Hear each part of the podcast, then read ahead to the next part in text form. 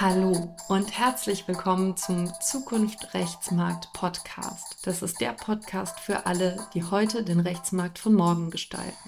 Ich bin Nadine Lilienthal, Coach, Juristin und Gründerin von Leap. Heute möchte ich etwas ganz Besonderes mit euch teilen, und zwar einen Mitschnitt des letzten New Legal Network vom 7.2. Das New, das New Legal Network haben Magda Grünenwald und ich 2020 gegründet und wir treffen uns dort immer wieder alle paar Monate zu Veranstaltungen online sowie offline. Bei unserer letzten Veranstaltung ging es um das Thema Just Lawyers, wie wir Werte in unserem juristischen Alltag leben. Und unsere drei Referenten und Referentinnen haben dazu ganz besonders spannend vorgetragen und das möchte ich euch nicht vorenthalten. Deshalb hört ihr im Folgenden einen Ausschnitt des New Legal Network mit Ronja Busch, Referentin für europäische und internationale Klimapolitik bei der Stiftung Klimawirtschaft, Patrick Buse, Head of Legal and Corporate Affairs in Deutschland bei AB InBev und Maike Hunecke, Rechtsanwältin und Partnerin bei Menold Betzler.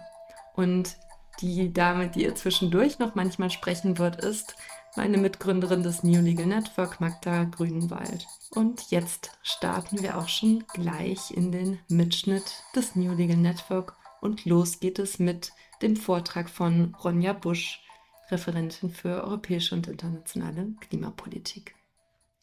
Ja, vielen Dank. Liebe Magda, liebe Nadine, ich freue mich sehr, heute hier zu sein. Ich bin das erste Mal heute hier im New Legal Network.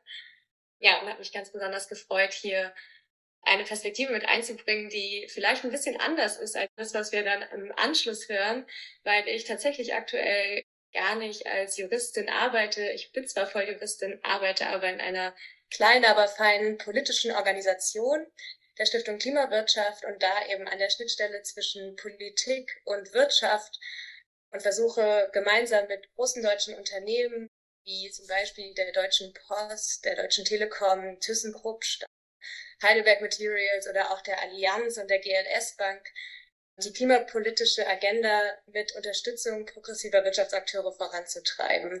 Also gar nicht so sehr als Juristin, sondern wirklich im politischen Bereich bewege ich mich, aber auch da spielen Werte eine ziemlich große Rolle, beziehungsweise der eine oder die andere sich auch denkt, Politik und Werte, Fragezeichen, da kann es auch mal clashen. Und genau, ich möchte euch ein bisschen mitnehmen, äh, wie, welche Erfahrungen ich da gesammelt habe, welche Rolle auch Werte in meinem Alltag spielen und welche Werte auch mein Handeln leiten. Einen Wert habt ihr in meinem Namen jetzt schon gesehen, nämlich das ist Klimaschutz.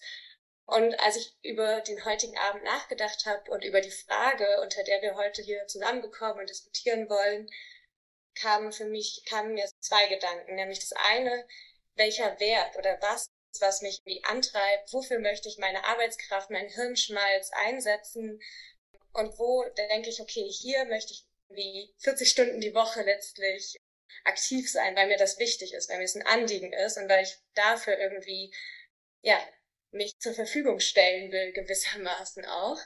Äh, das ist tatsächlich Klimaschutz. Das habe ich schon länger gemerkt, schon im Studium, Referendariat dann auch immer stärker, dass mich juristische Fragestellungen interessieren, mich umtreiben. Es macht mir Spaß auszuknobeln. Aber letztlich habe ich mir immer die Frage gestellt, wofür? Also worauf zahlt das ein, was ich hier aktuell mache? Und dann bin ich quasi nach Abschluss des Referendariats zunächst als Anwältin tätig gewesen im Bereich Energierecht und Klimaschutzrecht in einer größeren Kanzlei hier in Berlin, habe aber gemerkt, dass das Handlungsleitende als Anwältin nicht mein eigener Wert Klimaschutz zumindest nicht, wenn ich in einer Wirtschaftskanzlei tätig bin, sondern natürlich die Interessen der Mandantinnen und Mandanten. Und genau diese Erfahrung hat mich dann dazu bewogen, auch nochmal quasi umzuschwenken und den Quereinstieg zu wagen in die Politik, wo ich wirklich quasi dieses Ziel, diesen Wert in den Vordergrund rücken kann und mitgestalten kann, wie sich der rechtliche Rahmen letztlich gestaltet, indem wir uns bewegen und indem wir unsere Klimaziele erreichen können. Genau, ich habe dann vor gut eineinhalb Jahren angefangen, bei der Klimawirtschaft zu arbeiten und folge da insbesondere europäische und internationale Prozesse.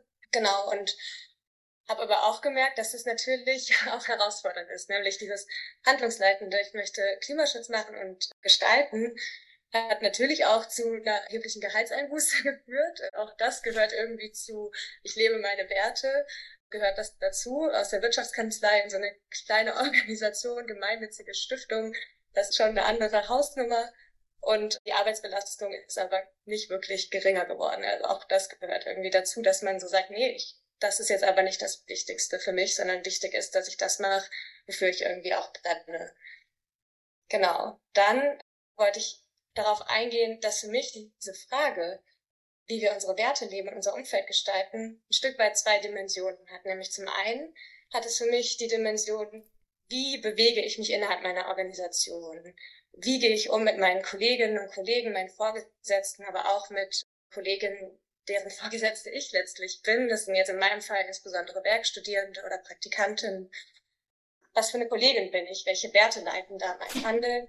Und das ist vor allem Solidarität und Empowerment, merke ich immer stärker, nämlich, dass ich ähm, ja, im Umgang, in der Kommunikation äh, darauf achte, dass ich wertschätzend bin, dass ich versuche zu sehen, was treibt meine, meine Kollegin um, wie kann ich sie gut unterstützen und wie können wir gemeinsam als ein Team letztlich für das gemeinsame Ziel arbeiten.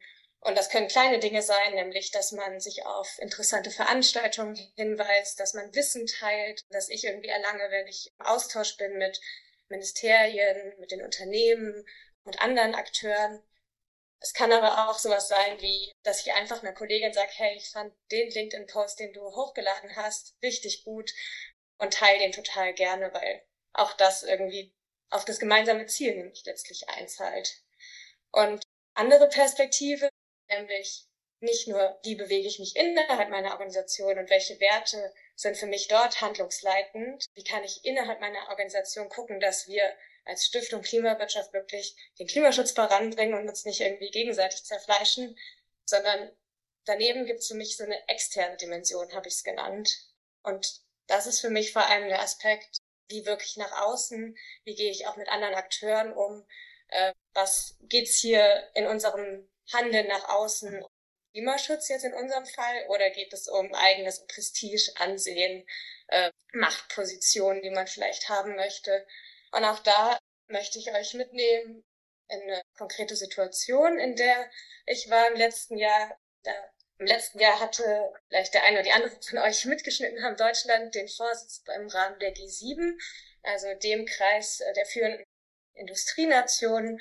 Und wir als Stiftung Klimawirtschaft haben den Prozess auch ganz eng äh, mitverfolgt und mit der Bundesregierung zusammengearbeitet, vor allem eigentlich hinter den Kulissen, aber teils auch durch öffentlichkeitswirksame Aktionen und haben versucht, die Agenda sozusagen aus einer Wirtschafts- und Klimasicht ja, voranzutreiben. Und meinem Kollegen war es besonders wichtig, dass wir nicht nur einfach so zu G7 arbeiten, sondern dass wir Teil eines besonderen Kreises sind, nämlich der Business Seven. Das ist der Zusammenschluss der Industrie- und Wirtschaftsverbände der G7-Staaten. Und das sind immer insbesondere die großen Industrie- und Handelskammern, der Bundesverband der deutschen Industrie. Und die begleiten sozusagen den G7-Prozess als Wirtschaftsorganisation. Und mein, mein Kollege und Vorgesetzter war so, wir müssen davon Teil sein.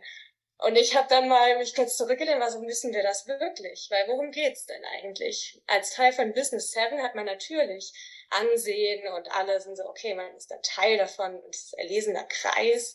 Aber können wir da jetzt wirklich einen Mehrwert leisten? Können wir uns da, ist das wirklich sinnvoll, so viele Ressourcen da jetzt reinzugeben und zu allen Fragen, die im Kreis der G7 diskutiert werden, darunter eben auch Sicherheitspolitik oder andere Aspekte, zu denen wir eigentlich gar nicht arbeiten, können wir da wirklich jetzt einen Mehrwert leisten? Oder geht's hier nur um Ansehen? Und letztlich war ich dann ganz froh, dass wir uns dann dazu durchringen konnten, nicht die Ellenbogen auszufahren und uns in diesen Kreis zu boxen, sondern ja, uns andere Partner zu suchen und als außenstehende Wirtschaftsorganisation, die nicht Teil dieses doch eher konservativen Gremiums ist, besonders vertraulich, weil eben unabhängig mit der Bundesregierung zusammenarbeiten zu können, da Positionen einnehmen zu können und auch nach außen laut werden zu können, die man in diesem Kreis der Business Seven niemals so hätte durchbringen können. Zum Beispiel Ziel von 70 Prozent erneuerbare Energien am Strommix der G7-Staaten bis 2030. wären uns, glaube ich, die japanischen und US-amerikanischen Wirtschaftsverbände an die Gurgel gegangen. Aber dadurch, dass wir eben dann gesagt haben, nee, dieses Ansehen und diese Macht, Teil dieser Gruppe zu sein, ist jetzt nicht so wichtig, weil letztlich können wir da gar nicht so viel für den Klimaschutz machen. Wir kämpfen uns da jetzt nicht rein, sondern stehen außerhalb, aber können dadurch ganz viel agiler agieren. Glaube ich, hat für den Klimaschutz am Ende ja das bessere Ergebnis gebracht. Unsere Organisation hat jetzt dadurch vielleicht nicht das gleiche Standing, wie es hätte haben können, aber ich glaube, manchmal macht man dann auch auf die lange Sicht das bessere Standing, wenn man gute Arbeit macht. Und genau, das so ein kleiner Einblick und weil wir nicht so viel Zeit haben, habe ich versucht, kurz zu halten und dachte, ich biete einfach dann Gelegenheit, später noch mehr ins Gespräch zu kommen. Ich freue mich jetzt auf die anderen Beiträge und später die Diskussion. Vielen Dank, Ronja. Das war ein super interessanter Auftakt. Wir machen direkt weiter mit dir, Patrick. Patrick Buse ist Head of Legal and Corporate Affairs Germany bei Anhäuser Busch in Bev. Patrick. Ja, vielen Dank, Magda. Vielen Dank, Nadine. Äh, ich freue mich auch sehr, heute dabei sein zu dürfen. Ähm, ich bin auch heute das erste Mal hier und ja, freue mich, wie gesagt, sehr, dass ich, dass ich hier einen Impuls geben darf. Freue mich auf die anschließende Diskussion. Ich bin nämlich davon überzeugt, dass äh, für uns als Juristen Werte höchst relevant sind. Zum einen schon, weil äh, wir eben mit gesetzlichen Wertentscheidungen zuarbeiten, mit dem, was uns an Werten eben so, so als Gesellschaft vorgegeben wird.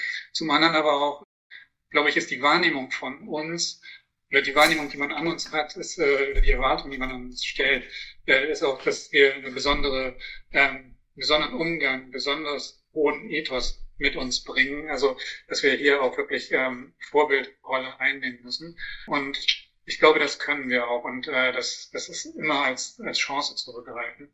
Das sehe ich in einem Konzept, das wahrscheinlich einigen von euch bekannt ist. Ich möchte es aber trotzdem gerne ein bisschen erklären. Und zwar, wenn wir die Welt sehen, dann sehen wir sie als VUCA. VUCA ist ein Konzept, das äh, sich aus dem Buchstaben V und C äh, zusammensetzt. Und diese, diese Buchstaben, hinter denen steht jeweils eine Bedeutung. V ist Unstetigkeit, Volatility. Und es kommt daher, dass in der Welt eine hohe Dynamik ist und viel Instabilität in der Welt ist. Uncertainty ist das U, also Unsicherheit. Es ist eine Zeit des Umbruchs, Neues wird aus dem Nichts geschaffen. Dinge sind schwer vorhersehbar. Das C steht für Komplexität. Also Komplexität, äh, eben eine Vielzahl an Systemen, eine große Vernetzung. Und äh, das A steht für Ambiguity, also Mehrdeutigkeit. Viele Dinge sind sehr abhängig davon, aus welcher, welcher Perspektive sie betrachtet werden. Das ist eigentlich aus meiner Sicht eine, gerade so eine Einladung für uns als Juristen, da die Antwort drauf zu haben. Und auf Volatilität können wir mit Vision antworten, auf Unsicherheit mit Verständnis, also Understanding, auf Komplexität mit Klarheit, Clarity und auf äh, Mehrdeutigkeit, Ambiguity Agility. So, das war jetzt irgendwie relativ viel und schnell. Äh, ich möchte es aber auch ein bisschen im Detail noch darstellen. Die Vision ist aus meiner Sicht das Wichtigste, denn das ist vielleicht was, was man auf den ersten Blick nicht unbedingt bei uns als Juristen vermutet. Allerdings, wenn ich, wenn ich überlege, was, was ist denn eine Vision, eine Vision oder ein Purpose oder eine Kultur, das, das ist doch sowas wie ein ungeschriebenes Regelwerk. Das ist doch irgendwie so, so etwas, äh, wo man, wo man irgendwie ein Verständnis davon hat, dass es äh, eine Grundhaltung ähm, ausdrückt und eben dieses Ungeschriebene, das ist vielleicht nicht unbedingt für einen Juristen typisch. Aber wenn wir dazu kommen und sagen, es ist ein Regelwerk, es ist, es ist die Struktur, sind wir eigentlich vollkommen in unserem typischen Tanzbereich. Ja, Vision ist ja auch irgendwie ein persönlicher Wert oder ein gemeinsamer Wert, den man hat. Das ist was, was äh, für uns halt eine starke Triebfeder sein kann und äh, wo wir eben auch stärker ins, ins Tun kommen. Das ist aus meiner Sicht etwas, was wir noch viel, viel stärker selber mittragen können. Also eben auch sowas wie ein, wie ein Corporate Purpose. Und von diesem eher abstrakten Teil hinweg möchte ich euch da kurz ein Beispiel geben, wie wir das bei uns im Unternehmen sehen. Also wir haben einen großen Purpose, der da lautet, we dream big to create a future with more cheers. In ein paar Stücke ähm, runtergebrochen, we dream big. Also wir haben große Ambitionen, ähm, wir haben Vision kommt hier auch deutlich hervor. to create. Wir wollen etwas anfassbar machen, wir wollen etwas kreieren, wir wollen handeln und Future with more Cheers. Also wir, wir gucken in die Zukunft. Wir wollen wie eine bessere Zeit schaffen. Cheers natürlich ist für uns als ähm, Unternehmen, das das Bier braut und verkauft, irgendwie klar das Anstoßen der Flaschen, der Gläser. Aber dieses Cheers, das ist halt in der Übersetzung als Prost viel zu eng. Das Cheers, das steht für ähm, im Zusammenhang mit der Future für eine bessere Zukunft, für mehr Nachhaltigkeit, mehr ähm, Diversität, einfach äh, ein besseres Miteinander. Und das ist so dieser Purpose, den wir vor uns hertragen. Und neben dem Purpose gibt es eben bei uns im Unternehmen zehn Prinzipien, die die ganz große Leitschnur unseres Handelns darstellen. Das sind eigentlich so die ja, zehn Gebote. Das ist wahrscheinlich kein Zufall, dass es jetzt auch hier ausgerechnet zehn sind. Es beginnt halt auch mit We Dream Big. Wer interessiert ist, das äh, lässt sich im Internet finden. Ich will da jetzt auch nicht zu sehr mit langweilen. Aber es endet eben auch mit dem zehnten Prinzip We never take shortcuts. Und We never take shortcuts, das gilt bei uns intern auch immer so ein bisschen als das Juristenprinzip. Ähm, weil We never take shortcuts steht eben für Integrität, dafür, dass äh, wir ähm, das Richtige tun wollen und dass wir, dass wir keine falschen Abkürzungen wählen wollen. Und dazu gehört es halt teilweise auch, dass wir Dinge äh, oder dass wir teilweise strenger mit uns selber sind, als, als die Gesetze uns vorschreiben.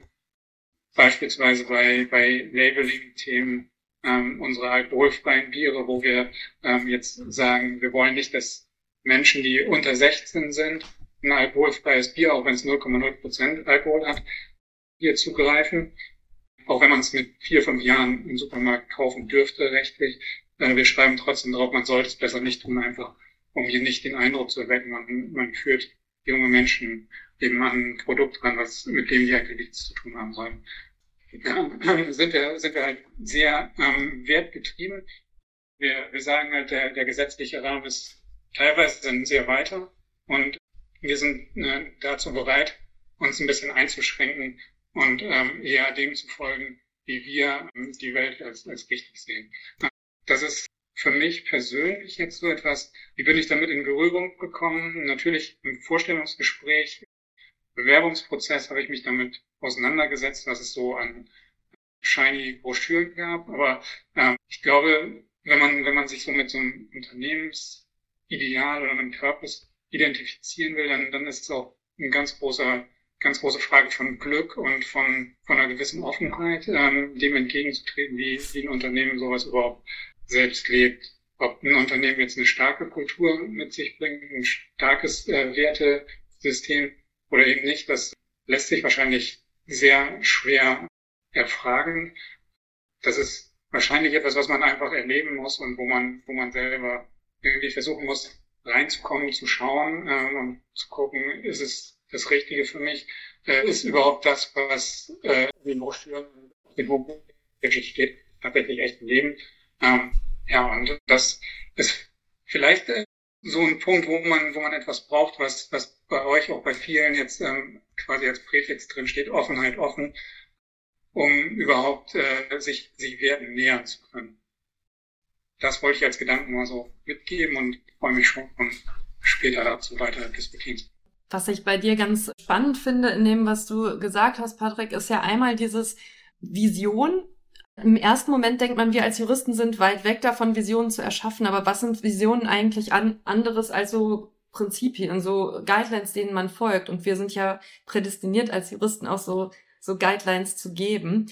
Und wie ihr das auch macht mit euren Werten im Unternehmen. Du hast es ja auch ausgeführt. Es gibt diese zehn Werte und danach richtet ihr euch ja auch wirklich sehr stark aus. Darüber hatten wir auch schon mal gesprochen. Es ist wirklich wie so gelebte Guidelines ist, die auch eine gewisse Orientierung geben und die teilweise auch, ähm, du hast auch erwähnt, darüber hinausgehen, was eigentlich gesetzlich gefordert ist, weil man halt sagt, okay, wir haben schon problematisches, vielleicht in gewisser Hinsicht problematisches Produkt oder jedenfalls eins, ähm, was einen sensitiven Umgang erfordert. Und deshalb leben wir das hier vielleicht auch noch mehr, als es eigentlich gesetzlich von uns gefordert wird.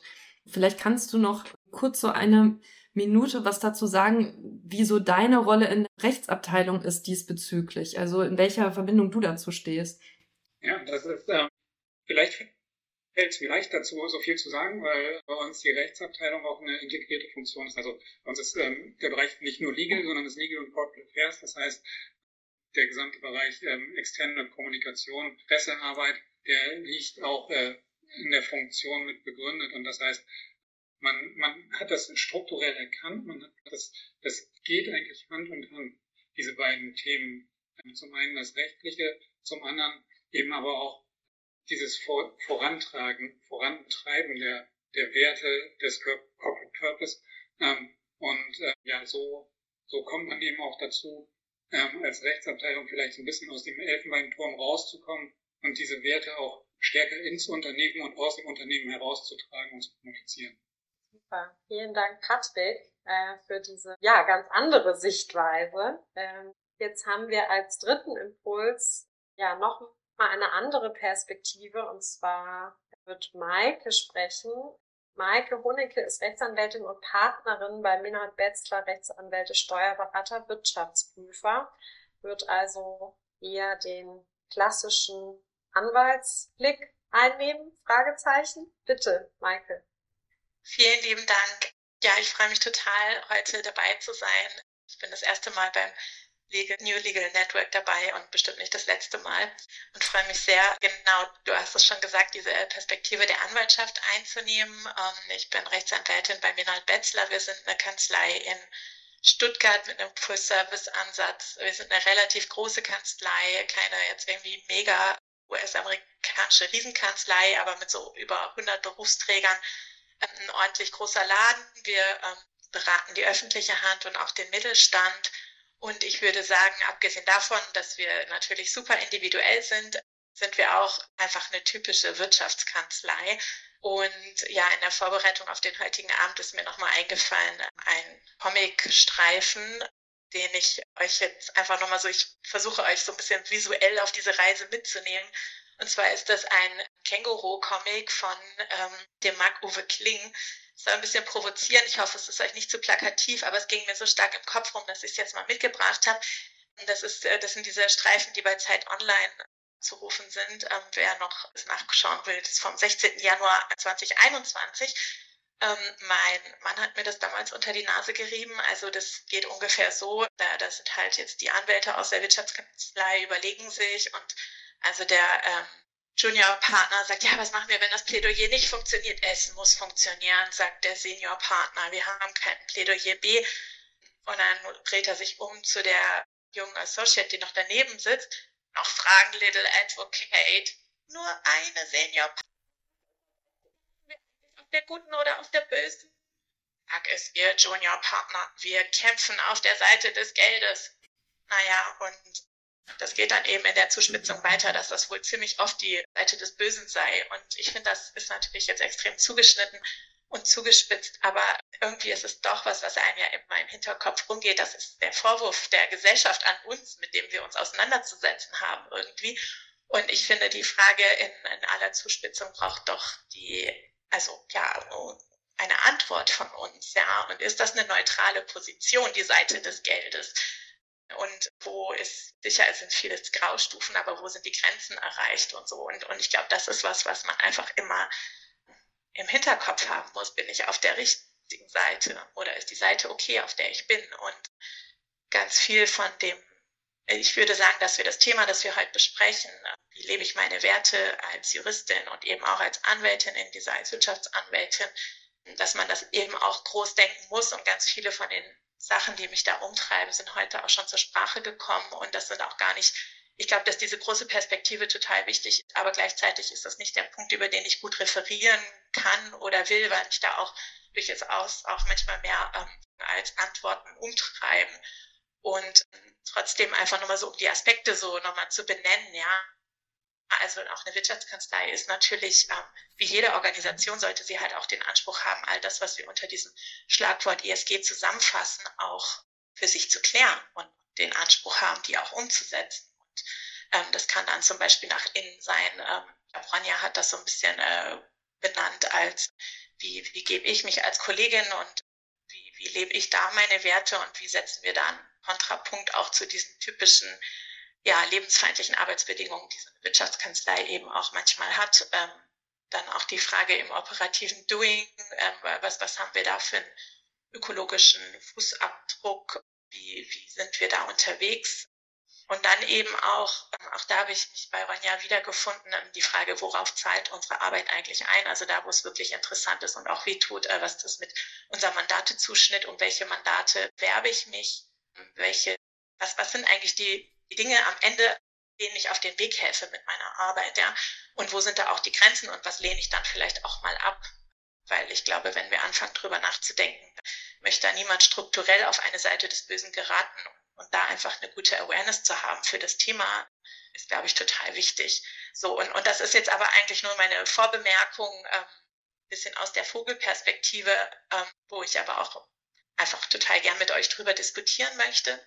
Und ich würde jetzt aber einfach gerne so ein bisschen einfach in die Niederung meines Berufsalltags absteigen und einfach ein bisschen berichten von meinem Arbeitsalltag und wie ich da dieses Thema Werte eben für mich ja irgendwie lebe oder, oder reflektiere mein Schwerpunkt ist fachlich eben Dispute Resolution. Ich bin eine Prozessanwältin. Ich gehe ganz klassisch, typische Anwältin vor Gericht in, in schwarzer Robe und ich schreibe vorher meine Schriftsätze und ich versuche eben in so Konfliktsituationen ähm, genau die Interessen meines Mandanten, meiner Mandantin da durchzusetzen.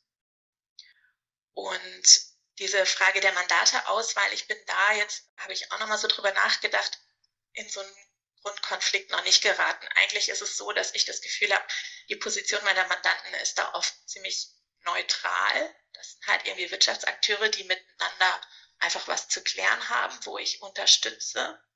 Und trotzdem meine ich, dass es da, dass ich das gut und schlecht machen kann und auch mit Sinn oder ohne Sinn tun kann. Und meine Antwort, die ich finde, ist, fängt an mit noch einer anderen kleinen Geschichte, einfach von letzter Woche, dass ich in einem Fall am OLG eben sein durfte und mir dann irgendwie, ich habe mich mal so einmal kurz innegehalten und habe so gedacht, also wenn jetzt ein Alien von oben herabschaut auf unsere Situation da, wie wir da alles sitzen in unseren Rollen und dieser Senat da vorne sitzt und es ging um viel Geld, aber, aber irgendwie es war, selbst wenn man es jetzt irgendwie nicht verstanden hätte von der Sprache oder so, es war einfach wie soll ich sagen, ein Rechtsgespräch von ausgesuchter Höflichkeit auf einer sehr abstrahierten Ebene und schon, schon was sehr Spezielles. Ja, Gericht ist auch Theater. Oder, ne? Und ich habe mir schon so gedacht, na, auch Welten außerhalb dieses Gerichtssaals, aber es ist schon eine besondere Errungenschaft unserer Gesellschaft, Konflikte so zivilisiert lösen zu können. Und ich würde sagen, dass dann meine Aufgabe als Rechtsanwalt Rechtsanwältin eben ist, ich, ich bin auch unabhängiges Organ der Rechtspflege. In diesem unabhängig besteht, in diesem unabhängig ähm, steckt auch drin, ich bin auch unabhängig von meinen Mandanten, wenn es hart auf hart kommt. Und, und meine Aufgabe ist eben diesen Prozess, den ich da, dieses Verfahren, den, das wir uns da geschaffen haben, ja, auch zu schützen und zu gestalten. Und, ähm, und da auch Entscheidungen auf den Weg zu bringen, mit denen eben die Menschen Bestenfalls können sie ja die, den Konflikt selber lösen und die, und die Lösung selbst tragen, einvernehmlich. Aber wenn sie eben auch die Entscheidung eines Dritten dann brauchen, auch ähm, dafür zu sorgen, dass der Prozess so gestaltet ist, dass am Ende diese Entscheidungen für die Mandanten auch eben gut, so gut sind, dass sie damit gut leben können. Und als roten Faden würde ich deswegen dann für meine, für meine tägliche Arbeit benennen wollen, dass es mir sehr wichtig ist, die menschliche Seite der involvierten Person mitzudenken. Ähm, und das, das sind dann schon auch Handlungsanforderungen an mich jenseits oder, oder die Grenzen von dem, was ich da machen möchte, sind manchmal enger als das, was ich rechtlich darf. Also jenseits des rechtlichen Dürfens würde ich auch nicht gehen wollen, natürlich aber umgekehrt. Und da, ähm, glaube ich, muss man sich eben klar machen, dass so ein Gerichtsverfahren, so schön und zivilisiert ich das jetzt auch gerade beschrieben habe, ähm, ist es eben auch so was wie eine höchste Eskalationsform in unserer zivilisierten Gesellschaft. Und das, was mein Arbeitsalltag ist, das ist einfach für die Verfahrensbeteiligten, nicht für alle, aber für viele ist das auch einfach wirklich ein Ausnahmezustand. So eine Klage ist auch eine Kriegserklärung. Ja. Also ich muss einfach diese Umstände mit bedenken. Und ganz konkret kann man das jetzt durchdeklinieren an den, an den Leuten, die da eben dabei sind das ist dann zuallererst mal mein Mandant und da habe ich meine Mandantin, mein Mandant und da habe ich halt den Anspruch, die nicht nur rechtlich, sondern auch menschlich zu begleiten. So ein Prozess, der kostet Zeit, Geld, Nerven und ähm, viele meiner Mandanten sind so, dass sie sehr professionell und souverän damit umgehen. Ich lerne von denen auch irgendwie Lehrstücke an Verhandlungsführung und die haben von mir nicht nötig, an die Hand genommen zu werden. Aber wenn, also mit so einem Streitwert ähm, wächst eben auch der Erfolgsdruck, auch beim hartgesottensten Geschäftsführer. Und ähm, der will auch mit Fingerspitzengefühl an der Stelle angefasst werden. Manchmal ist auch der berufliche Werdegang von den Leuten mit dem Prozessausgang verknüpft. Und, und manchmal geht es auch um die Existenz des Unternehmens. Und da, da steckt schon Druck dahinter. Und diese, diese Mechanismen, die sind nicht immer sofort sichtbar. Und um die verstehen zu wollen und zu verstehen, was da mit den Menschen los ist, ist, glaube ich, schon wichtig. Extrembeispiel ist ja die Verteidigung von Berufsträgern in berufshaftungsrechtlichen Fällen. Also viele von uns sind ja in den beratenden Berufen tätig und selbst wenn da eine Versicherung im Hintergrund steht, dann ist das eine menschlich sehr schwierig auszuhaltende Situation und eine sehr große Herausforderung vor sich selbst, vor seinen Kollegen, vor einem früheren Mandanten, vom Versicherer für so einen Fehler, der jedem, glaube ich, passieren kann, gerade stehen zu müssen. Und da so einen Prozess durchzustehen, das ist eine echte Aufgabe. Und da, glaube ich, sind wir dann auch als Berater ähm, wirklich gefordert. Und da sind dann sozusagen also so Worthülsen wie 826 BGB, vorsätzliche sittenwidrige Schädigung. Das liest sich schon anders, wenn man selbst betroffen ist und das einfach nicht aus dem Auge zu verlieren. Ich glaube, denselben Anspruch auf fairen Umgang hat auch der Gegner. Ähm, gibt ja so, kann man sagen, hart in der Sache. Ja, ich vertrete die Interessen meiner Mandanten, aber fair Umgang. Und das ist dann eben der Gegenanwalt, die Gegenanwältin. Manche haben halt so als Stil als Methode auch irgendwie den starken Marker zu markieren vom Mandanten und sind dann auch, es gibt super kollegiale Kollegen, aber es gibt auch welche, die einfach ja auch unsachlich sind, auch aggressiv sind. Ich versuche es da nach Michelle Obama zu halten, äh, die sagt, when they go low, we go high. Also ich glaube, es ist wichtig, dass wir einen großen Wert legen auf den kollegialen Umgang. Das dient dem Verfahren und dem Mandanten, aber es ist eben auch eine Stilfrage und ich glaube auch was, wo die eigenen Werte eben zum Tragen kommen. Ähm, auch der Gegner ganz persönlich, also der, die Menschen, die einem da auf der Gegenseite begegnen, mit denen habe ich ja, wenn die dann anwaltlich vertreten. Aber äh, da sind es schon auch, auch, auch dessen Situation muss man eben immer mit bedenken, was, was, was ich alles so am Arsenal habe, was ich machen könnte, was, was muss ich machen, was will ich machen und was bewirken diese Handlungen. Also will ich äh, das wirklich per Gerichtsvollzieher zustellen, um den Zugang sicher zu haben, brauche ich das der kommt dann halt dahin vor aller Leute. Sind Strafanträge wirklich nötig oder schießen die übers Ziel hinaus, da auch mal in die Diskussion mit der eigenen Mandantschaft zu gehen? Und äh, mir ist eine Situation noch im Auge oder in Erinnerung von, äh, von einer Situation, wo wir ein Anspruchsschreiben fertig gemacht haben aus äh, zeitlich unglücklichen Gründen, die aber irgendwie mit der Sache wenig zu tun hatten, wurde das fertig kurz vor Weihnachten und zwar mehrstellige Millionenhöhe gegen Menschen, eben ehemaligen Geschäftsführer von so einem Unternehmen. Und das war schon klar, wir können jetzt nicht irgendwie kurz vor Weihnachten dieses Schreiben dem so schicken. Der, also wir hatten wirklich so, wir dachten wirklich, mein Gott, springt er jetzt von der Brücke? Das geht so nicht. Also es war klar, das muss man sich einfach ja, man muss einfach sich bewusst, diese Dinge bewusst machen. Und zwar klar, wir haben da auf der, es ging um eine Dokumentationslage, aber wir haben auf der Tonspur erklärt, was Zielsetzung des Schreibens ist, damit der weiß, der war vorbereitet, damit der weiß, der eigentliche Ansprechpartner ist der Versicherer dahinter und so weiter. Er konnte dann damit umgehen. Ähm, genau. Und dann vielleicht noch so als letzten abschließenden Gedanken dazu, dass eben auch jenseits der Parteien auch nochmal Dritte involviert sind und das sind halt häufig Zeugen. Und auch da äh, ist es so, dass vor so einem Gericht auszusagen auch eine sehr einschüchternde Situation ist für viele Menschen. Man wird da über die Strafbarkeit bei einer Falschaussage belehrt, überhaupt dieser ganze Gerichtskontakt, die Situation im Zeugenstand. Ähm, ich glaube, da, ja, das muss man sich auch bewusst machen. Und es ist auch so, dass die abhängig von ihrer Situation eben auch nachteilige Folgen fürchten, manchmal aus ihren Aussagen gegenüber dem eigenen Arbeitgeber. Oder es gibt auch mal Fälle, wo vielleicht sogar Sicherheitsbedenken bestehen, so Zeugen jetzt zu benennen. Und auch diese Dinge muss man ernst nehmen, die Zeugen vorbereiten oder auch halt einfach abwägen und auch da wieder mit der Mandantschaft in die Diskussion gehen, ob wir bestimmte Zeugen überhaupt benennen. Genau, und ich, ähm, ja, ich würde einfach damit schließen wollen, äh, ich, ich habe lange Jahre, ich, ich merke an mir, ich bin ein relativ harmonieliebender Mensch. Ich habe immer gedacht, das steht mir selber als Prozessanwältin vielleicht im Wege. Ich habe das, ich bin über diesen Punkt hinaus. Ich glaube, das ist vielleicht genau der Punkt, warum ich hoffentlich eine gute Prozessanwältin bin.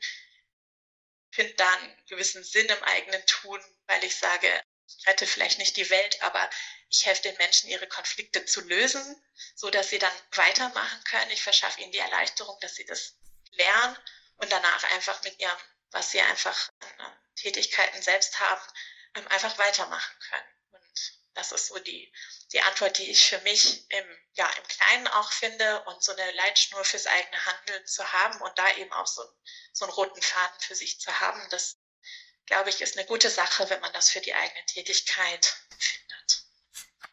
Das war der Mitschnitt des New Legal Networks mit Ronja Busch, Patrick Buse und Maike Hunecke.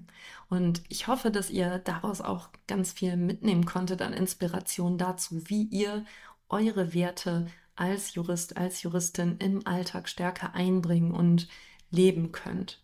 Und wenn euch die Folge gefallen hat, dann freue ich mich sehr, wenn ihr die Folge teilt oder und auch eine Rezension des Podcasts bei iTunes oder Spotify macht, beziehungsweise dem Podcast folgt. Wer jetzt beim Zuhören Interesse am New Legal Network gefunden hat, der findet in den Show Notes eine E-Mail-Adresse, wo ihr euch anmelden könnt, um in unseren Verteiler für zukünftige Veranstaltungen aufgenommen zu werden.